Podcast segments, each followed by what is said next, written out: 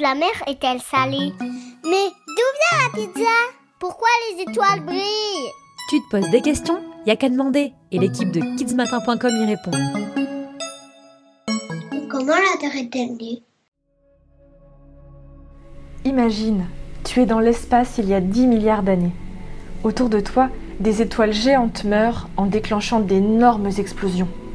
Elles éjectent tous les éléments qu'elles avaient produits auparavant dans la Voie lactée, la galaxie qui nous entoure, composée notamment de poussière, de gaz, d'étoiles. Une nébuleuse, un immense nuage de gaz et de poussière, se forme alors. On fait maintenant un bond dans le temps, environ 5 milliards d'années plus tard. Les gaz et les poussières de la nébuleuse sont en train de se rassembler sous l'effet de la gravitation, quand deux corps qui ont une quantité de matière importante s'attirent. La taille du nuage réduit peu à peu. Une boule de gaz apparaît au centre. Attention Elle devient de plus en plus grosse et de plus en plus chaude. Ce sont les débuts de notre Soleil qui commence à lancer ses premiers rayons. Mieux vaut ne pas rester dans les parages. Car toute la matière n'est pas tombée dans le Soleil. Une partie des gaz et des poussières se mettent à tourner autour. Elles forment un disque d'une taille de plusieurs milliards de kilomètres. Les poussières collent les unes aux autres pour former des moutons, un peu comme ceux qu'on retrouve sous son lit si on ne fait pas le ménage. Puis ces moutons s'attirent mutuellement par gravité pour former des objets de plus en plus grands. Certains de ces objets entrent en collision et fusionnent pour donner naissance à des objets encore plus gros. C'est ainsi que vont naître les embryons des futures planètes. Tiens, d'ailleurs, les premières planètes sont en train d'apparaître. D'abord Jupiter, Saturne, puis Uranus et enfin Neptune. Plus éloignés du Soleil, leurs embryons deviennent tellement gros et massifs qu'ils attirent les gaz. Elles deviennent donc des planètes gazeuses. Mercure, Vénus, Mars et la Terre, plus légères et plus proches du Soleil, n'arrivent pas à capturer de grandes quantités de gaz. Elles se transforment en planètes rocheuses.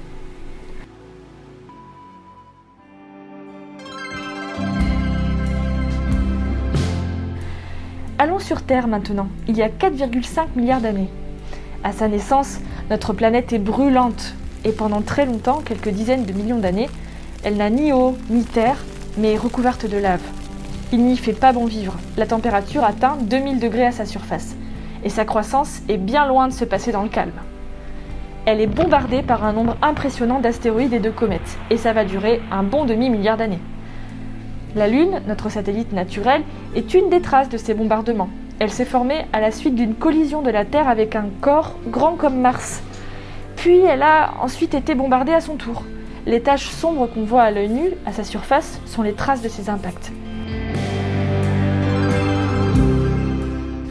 Peu à peu, la température diminue sur Terre et devient en surface inférieure à 300 degrés.